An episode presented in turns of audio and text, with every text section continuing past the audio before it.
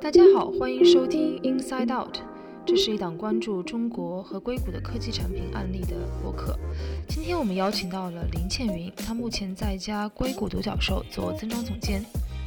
她将会我们讨论中国出海企业如何在美国做增长，以及疫情期间的独特机会点，包括独立建站以及运用头部流量的重要性。你好，倩云，不如先给大家做自我介绍。哦，对，呃，就像呃天宇在在介绍的时候，我现在在一家做比较天然的日用品的公司，叫 Grow Collaborative。嗯，之前呢就是在 Casper，所以我在过去的五年当中都是主要是做 DTC 品牌增长 Analytics 这方面的，嗯，这方面的负责人。在其实，在踏入 DTC 之前呢，我都是在比较传统的公司，就比如说是 Urban Outfitter 旗下的 Free People，还有卖啊卖包包的品牌 Coach 那边啊做 Marketing Analytics 啊的分析员。很高兴今天然后参加这个活动，跟大家进行分享。呃，然后今天呃就是有一个问题，尤其是中国的公司。都想要来美国来做出海啊，然后呃，也有一些在聊说，那如果我们要在美国来做增长的话，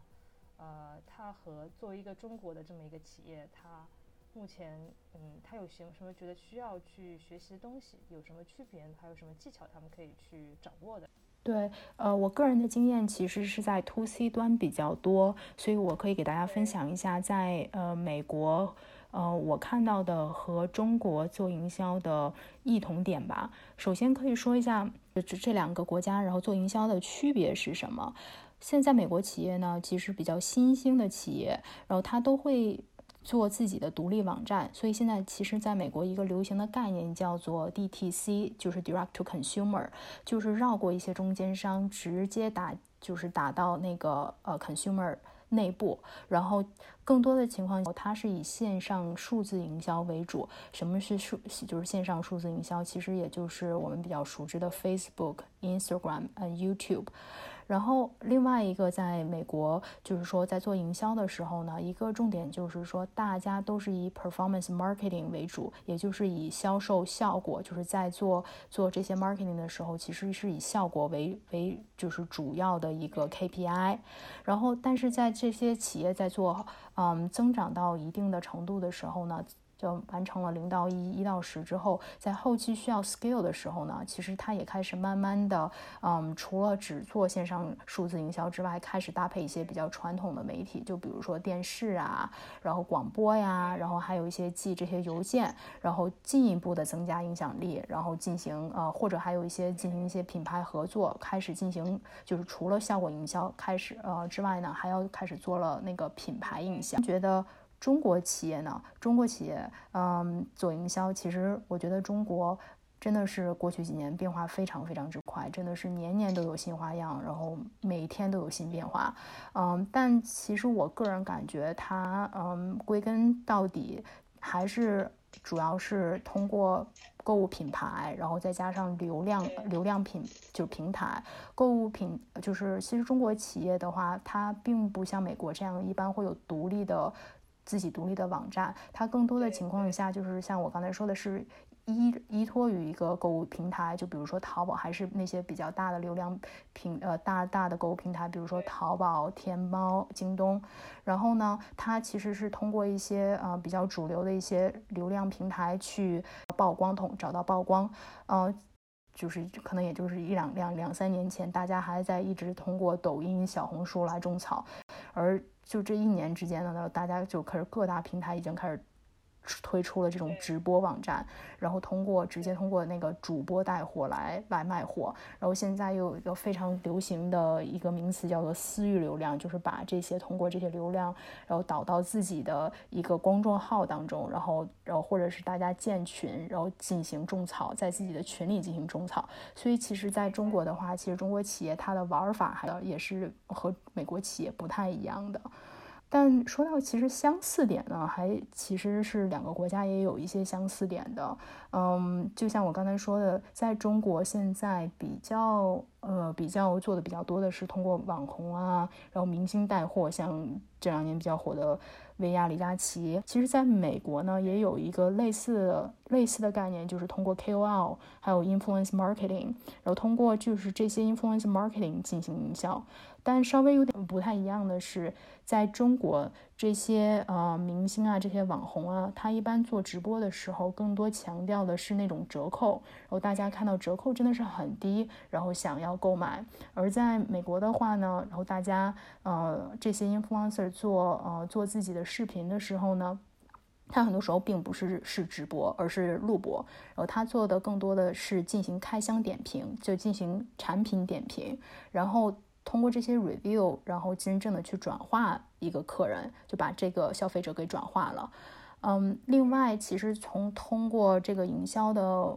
目标来讲，也就是说我们所谓的 KPI 来讲嘛。在中国，其实，在几年前的话，我个人感觉它还是以品牌营销为主。但现在，嗯，中国它更多强调的也是品效合一。这一点其实我觉得是和美国的一个呃，美国的那个新兴企业，这 DTC 品牌，然后开始做的也是非常相似的一部分。因为美国企业它做的更多的也是 performance marketing，是更多的是强调效果的。我觉得在国内，呃，和国外，那就比如说像 KOL 这块。呃，那如果作为一个出海企业，在什么阶段会做 KOL 会更好一些呢？就是或者是说，他们怎么去找到这些 KOL？对，其实我觉得这是一个非常非常好的一个问题。嗯，因为我我其实也现在有一些接触一些想要。嗯，出海的一些 to C 的国内的品牌，他们可能认为 KOL 更多的是中后期的时候在需要。其实我觉得是 KOL 是在最开始的时候也是需非常需要的，但是可能是对一个小品牌来讲，最开始的时候并没有很大的一个资金运运预算，所以呢，这段时间的时候我们就不能眼高手低。然后更多的情况下，其实 KOL 的话，它也是分那种 celebrity 就非常。非常有名的，像像那个 Lady Gaga 这样子的名人，对他们，他们发一条微发一条 Twitter 啊，然后帮你帮你就是呃 endorsement 啊，他们更多的其实我们都叫。算是 PR 了，然后或者是明星的那种，对他们这样子的会非常贵。然后还有，其实还有一些比较大的那种 KOL，他们大概粉丝是在五十万到一百万左右。还有中的，就是我们叫 middle influencer，大概在十万到五十万的粉丝。还有那种小的 KOL，其实也就在一千到十万粉丝左右。然后呢，其实我觉得就是对一个，比如说刚从零到一开始的一个品牌，它其实不一定仅仅要看到这种。大大的或者是名人，甚至是这这这种中的 KOL，他其实也可以去找一些就是比较小的。就是 micro 或者 nano 的这种 influencer，其实很多情况下呢，这种小的 KOL，他的那个他的粉丝，嗯，engagement 是非常非常强的。然后他们其实就是说，因为是每天都会关注自己的自己喜欢的那个呃 KOL，他们可能就是说我喜欢的这个小 KOL，他推荐什么，然后我的转化率会非常高。其实找这些 KOL 的话，呃。就是小 KOL 就花的钱也不是很多，但是它转化率其实也非常好。所以就 KOL，嗯，对于一个品牌来讲，是从最开始到最后的话，呃，我都是需要的。但从怎么找 KOL 呢？其实我觉得 KOL 的话，你一定要找到和你自己品牌气质。呃，还有品牌定位相符的一个 KOL，就像呃，就像比如说我之前在 Free People，然后这个 Free People 它是个服装品牌，它更多的是那种比较 bohemian 的那种感觉，然后比较强调那种健康的生活方式，所以他找的 KOL 呢，很多情况下也都是类似那种嗯，穿的是可能是是在德州啊，然后穿的是挺就是 hipster 啊，然后穿的 bohemian 那种长裙的那种女孩，嗯，像 Casper 他。他找的 KOL 的话，他就不能找类似这种 Bohemian 的这种嗯这种 KOL。Asper 对自己的定位，包括他自己做自己的用户画像的时候，是在二十五到三十四岁之间，然后住在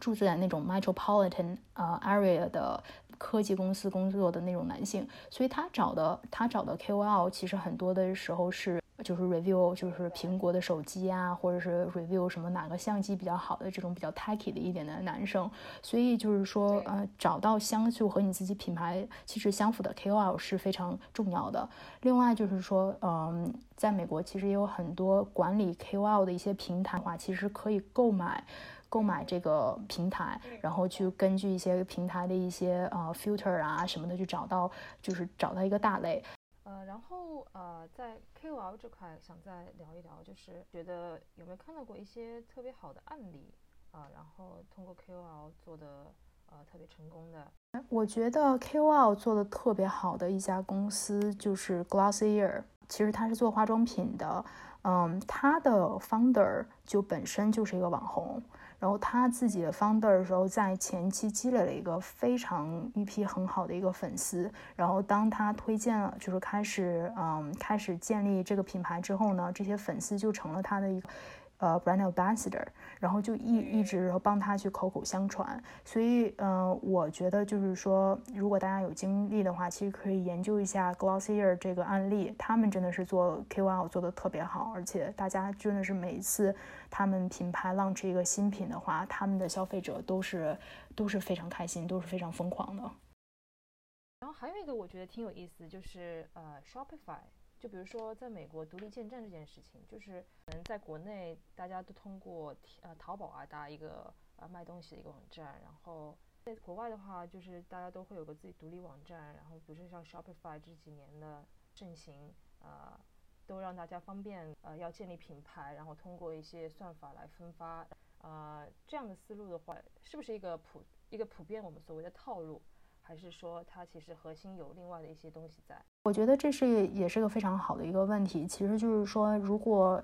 如果一个中国品牌，然后想要在美国卖货的话，其实大概是有哪几个渠道？然后呃，或者是怎么去建立自己的一个品牌？其实是看你自己对自己的一个品牌的一个定位是什么。然后，如果你其实你你在美国卖货有好多好多的渠道，然后你如果只是嗯只是想去把自己非常快的增长自己的销量的话，其实像嗯在亚马逊直接卖货，其实就是很很方便很快捷的一个就是 copy paste 在你在中国在淘宝天猫一个嗯或者在京东这样卖货的一个一样的一个套路，然后。就刷 review 啊，然后包括你你你那个做做好自己的，就是通过亚马逊的这个物流，然后帮帮你去卖货，这个非常就是整个亚马逊的后端也做得很好。其实相对来说并不是很难，但难就是难到一点，就是如果你只是通过亚马逊来卖货的话，你这个品牌很难被人家记住。嗯，因为因为其实一个中国品牌的话，然后你如果没有一个很通过自己的营销讲一个很好的一个故事，你在亚马逊的话。唯一的就是一个两条活路，就是你有个比跟别人更多的一个 review，第二个就是你有比别人更便宜的这个价格，然后这两个其实是很容易被替代的。如果你你的你的一个整一个一个目标就是增加我整个全球的一个销售额，然后我不在乎一个品牌的一个东西，其实我觉得亚马逊是一个比较好的一个方式。嗯，但是如果你你自己可能更想的是哦，我要建立一个品牌，其实嗯，我更推荐的就是像像呃复制这种嗯传就是像美国的这种新兴的 DTC 品牌，然后自建网站，然后其实自建嗯 DTC 品牌的话，就 DTC 网站的话是一个比较好的一个方法。但是如果你建到 DTC 品牌的话，嗯，一就是和亚马逊不太一样的，就是亚马逊你其实就是这个平台本身有非常大的一个流量，然后你可以通过这个平台帮你导流量。然后呢，你如果自建网站的话，你自己就要想我怎么把流量能导到我自己的网站上。所以就是像我刚才说的，就如果要自建网站的话，后期就要做到很多的嗯数字化的营销，通过 Facebook 呀，通过 YouTube 啊，找 KOL 啊，把流量导过来。另外，第三种方式，其实我觉得也是一个非常好的一个尝试方式，就是通过一些嗯集资网站去 launch 一个 campaign，就比如说 Kickstarter 啊、Indiegogo 啊，然后这些都是如果你有一个比较算是比较有趣的，然后比较 high tech 的一个产品，然后都是进行产品测试，然后去去研究一下，说嗯就是试水的一个很好的一个平台，就是你想知道，我还不太知道说哦美国是不是一个我想要。想要尝试的一个市场，那么我通过 Kickstarter 对 Kickstarter 啊，然后通过这个 Indiegogo 来去来去试一下水，而且他们的费用也不会很高。然后如果你自建自建 DTC 的话的话，其实还是呃相应的话，你需要有专人管理，然后还是有一定的费用的，相比来讲。呃，像那个倩云，你之前在 Coach 啊，Free People，包括也有在 Casper 啊，像 Grove Collective 这样的公司，呃，工作，你觉得，呃，这几个公司工作下来，它有一些具体的增长案例，大家可以学习一下的吗？在我心目当中，Coach Free People 它算是一类公司，是比较传统型的一个公司。而 Grove Collaborative 啊，Casper 它是另外另外一类，就是比较新兴的 DTC 的，在美国的一个代表。然后像 Coach Free People 的话，像 Coach 的话，它是一九四一年建立的，所以现在已经有差不多八十年了。Free People 是就是七十年代的一个品牌，现在也有五十年，就是他们这个品牌知名度已经非常大了，然后也有一批就比较忠实的一一些客户，所以所以就是说，其实对于这种品牌来说的话。获取新客户，嗯，并不是他们最主要的。对他们这些品牌的更多的情况就是怎么增加这些已有客户的 LTV，嗯，这个就是 lifetime value 的一个，嗯，一个方法。然后他们可能这这种情情况下呢，他们一般想的更多的是，呃，我是给他们发一个 coupon 呢。嗯，还是就是我更多的是我自己，之后产生一些新的一些产品，就比如说 Coach 可能是每一年都会出，嗯，或者是每一季都会出新的包包，或者新的一些就是 limited edition 这样子，然后增加就是这已有的这个客户的一个复购率这样子。对于这种比较对，对于这种比较传统的一个品牌，他们获新的一个渠道其实更多的是从一个公司的战略架构，通过品牌的一个兼并，就。比如说 Coach，然后当年的时候，几年前他是和 K Spade 还有 Stuart Weitzman 那个卖鞋的，然后兼并成一个公司，成为就是 Tapestry 这样子，然后通过就是收集到这种 K Spade 的客户，然后通收收集到那个 SW 的客户，然后相当于整个这个集团它有很大的一个增长，它是这么来做。像很多情况下，像这种比较传统的。品牌呢，它是通过那种收购的形形式来形成自己的增长，所以它的整个的增长模式是不太一样的。而我们来看看这种新兴的，我说的像 Casper 啊、Grove 这种新兴品牌，你想 Casper，嗯。它是二零一五年建的，Grove 也是二零一五年建的，大家都开始以就是线上对 DTC 为主。然后对于这种品牌来讲的话，因为它整个的就是市场占有率非常非常的低，然后所以它现在还是处在一个就是需要不断的获客进行高速增长的一个过程。能呃，现在在美国一个比较比较好的一个商业模式其实是订阅式模，像那个 Peloton，Peloton 真的是。Covid 之后火的不要不要的，它除了卖这种动感单车的这种器材之外，它其实更多的还是靠它的内容，然后来增加客户的粘性。另外就是苹果，它也是在最新的一个 conference 的时候，不是也推出了那个 Apple One 吗？你又是就 subscribe news，又 subscribe 这个，然后所以就是说，大家对苹果来说也是一个另另外的一个很好的一个 revenue 的一个 stream。所以就回到我刚才说的商业模式啊，包括赛赛道，其实还蛮重要的。越是我我个人的观察是，我觉得好像在美国会比较流行一些。我不知道这是不是你的观察，就是它是不是一个比较美国化的一种增长方式，还是呃，在国内订阅式也是一个大家会相对比较接受的一个模式呢？那你觉得是不是另外也是，比如说中国的新兴企业，就是新兴品牌太多了，大家的品牌忠实度没有那么高，所以订阅式，我在想会不会也是因为这个，所以在国内。嗯，并没有那么流行的一个原因。国内的就是各种爆款特别多，然后动不动就有一个爆款，然后就是说每个不同的品牌突然出了一个爆款，然后我今天试试这个，明天试试那个，所以就是一个品牌就不停的出爆款的这个频率也比较低，所以也可能是因为这样子，然后大家对，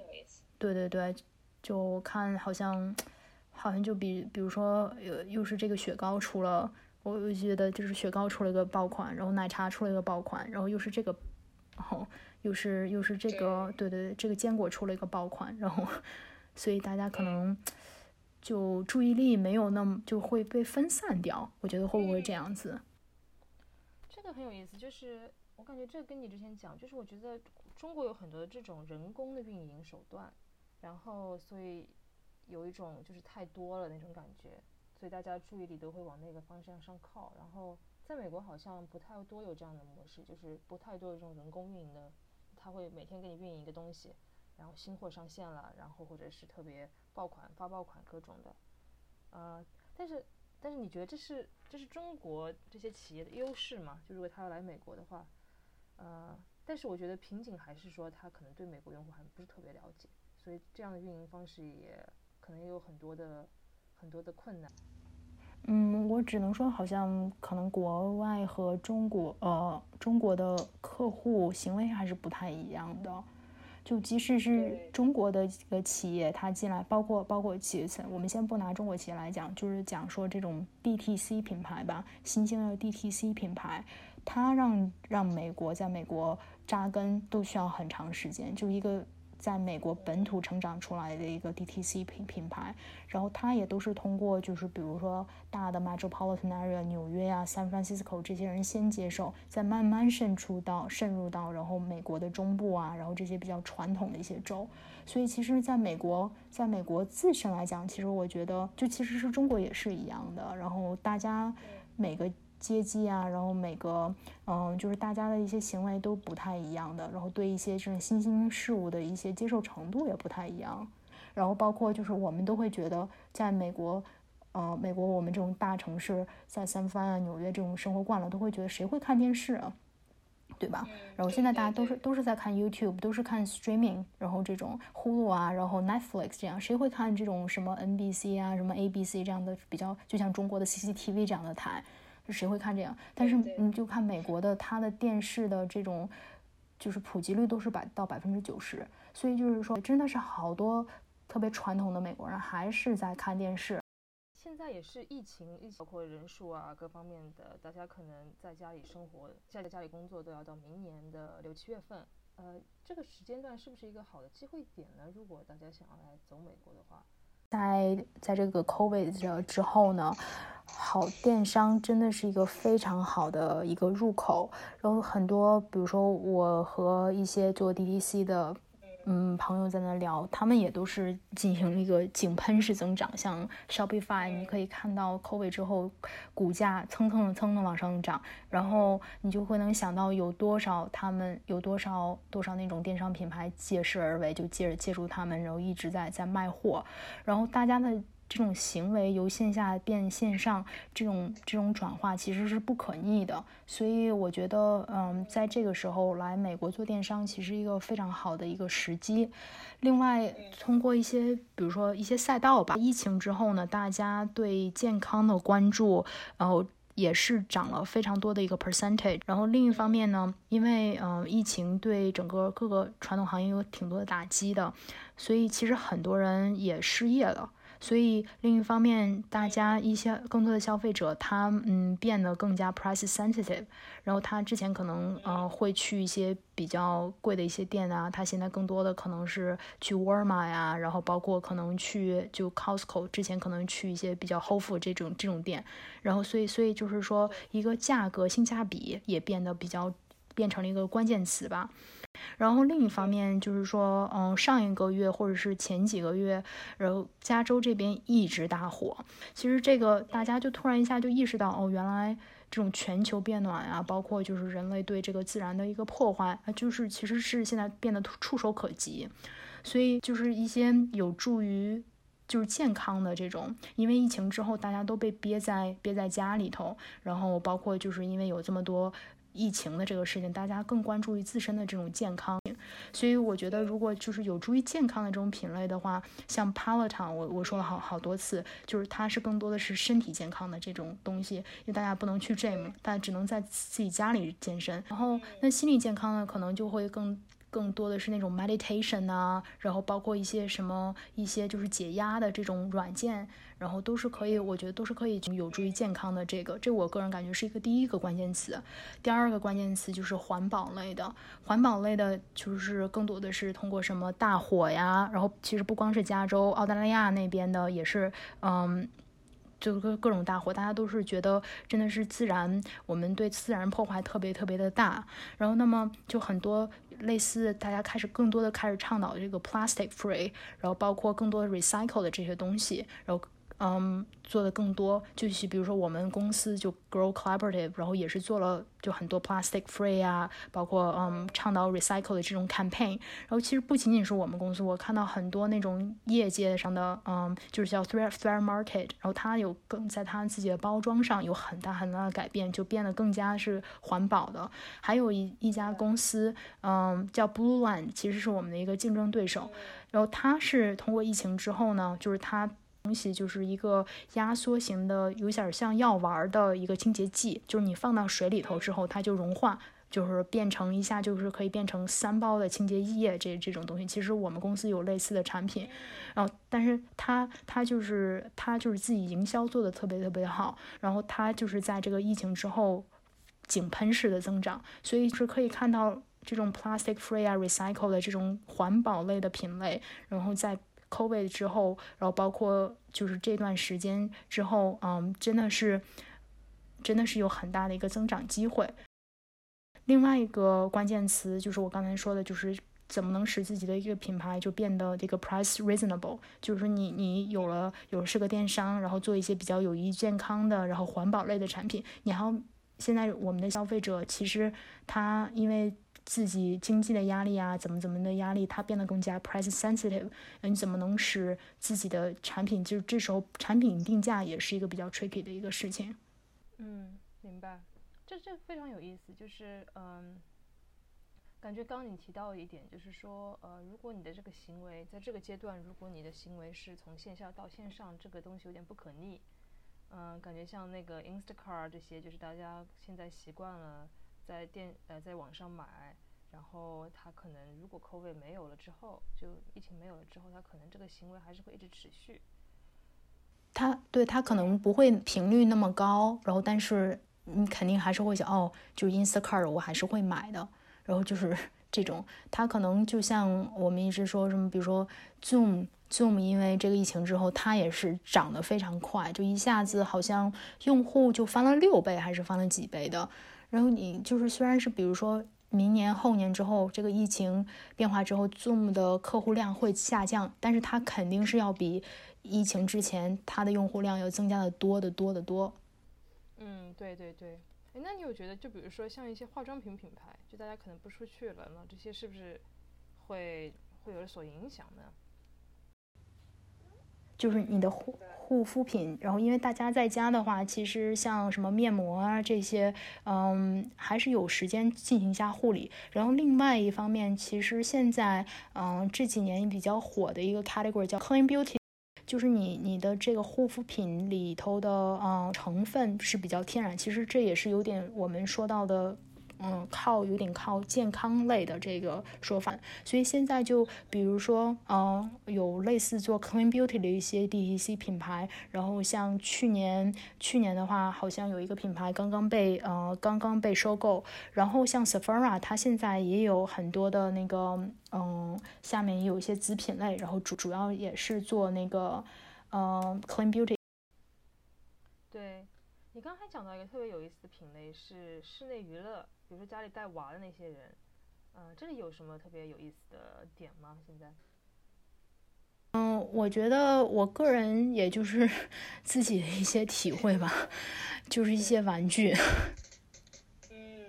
对，然后玩具就真的是，尤其像孩子长得也好了，就是长得也很快，你就不停的要更新换代。然后，嗯，但是我觉得其实，嗯，在线上教育这方面的话，非常好的一个时机吧。然后，因为就是现在好多好多家长都有 concern，就把他们送到学校啊，或者送到那个 daycare，然后他们也就只能在网上上网课这种。所以，其实线上教育的话，尤其是国内的。国内的这些呃，做什么教中文的，包括教什么什么的课程的这些，然后我觉得真的是机会蛮大的，因为在美国这边有很多很多的家长，中国家长，然后想要去上这些，对对对，想想要上这样的课程，然后现在一月，呃，过去是因为有线下的可以去哪一个补习班可以去，然后现在没办法，就是去不了了，所以就不得不转上线上，然后所以所以这个其实是一个蛮好的一个点。